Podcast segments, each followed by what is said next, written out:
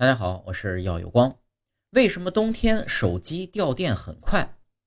平时用的智能手机啊，一般都是锂电池，其工作原理是内部的电解质通过化学反应形成电势差，从而产生电流。